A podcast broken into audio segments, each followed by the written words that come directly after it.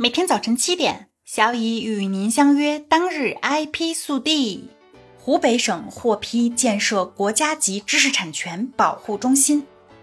近日，国家知识产权局同意湖北省开展国家级知识产权保护中心建设，未来将面向生物和新材料产业开展知识产权快速协同保护工作。至此，全国在建和已建成运行的国家级知识产权保护中心数量达到六十二家，其中面向省、自治区、直辖市全域开展工作的二十家。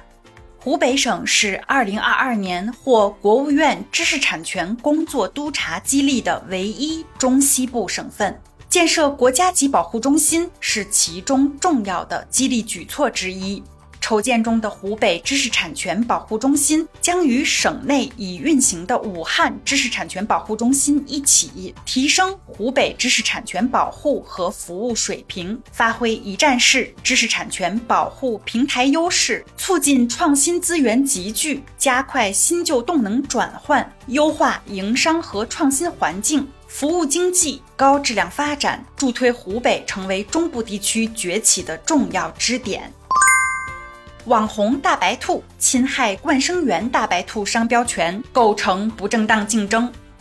大白兔商标是一只跳跃的白兔，自1959年诞生以来，深受全国人民喜爱，伴随了几代人的成长。上海冠生园食品有限公司（以下简称冠生园公司）系大白兔注册商标的受让人。一九九三年，国家工商行政管理局商标局认定大白兔商标为中国驰名商标。二零一一年被授予中华老字号称号。二零一六年二月，大白兔商标以价值三十九点八五亿元人民币入选中国最有价值商标五百强。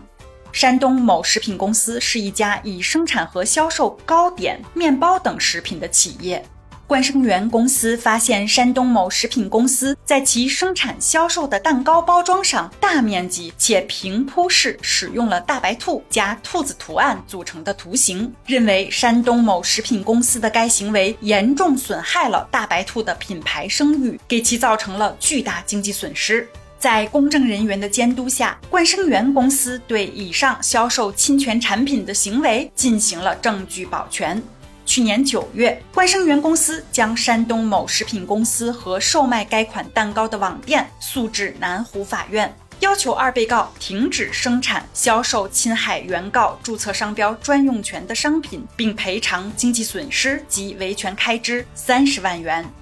南湖法院经审理认为，山东某食品公司生产销售的蛋糕和俗称网店销售的蛋糕，其包装袋突出部分均为大白兔加兔子图案组成的组合标识，与冠生园公司注册商标的要素组合方面存在类似，整体视觉效果的相似度足以致使相关公众在选购的过程中发生混淆误认。构成对冠生园公司注册商标专用权的侵犯。此外，两被告行为扰乱了正常的市场竞争秩序，具有明显的攀附冠生园公司声誉的故意，有违诚实信用和基本的商业道德，构成不正当竞争。考虑被诉侵权行为的性质、持续时间、侵权主体主观过错程度及侵权后果、侵权范围等因素，南湖法院判决山东某食品公司和涉诉网店立即停止侵权行为，各赔偿冠生园公司经济损失八万元及合理开支三千元。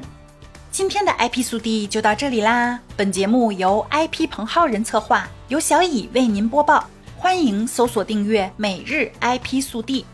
消息来源可查阅本节目文字说明。如需提供相关消息的详细内容，欢迎在留言区留言互动。周四啦，工作日的最后两天确实有些疲乏，咖啡加冰淇淋，给自己一点奖赏吧。小乙和您相约明天见。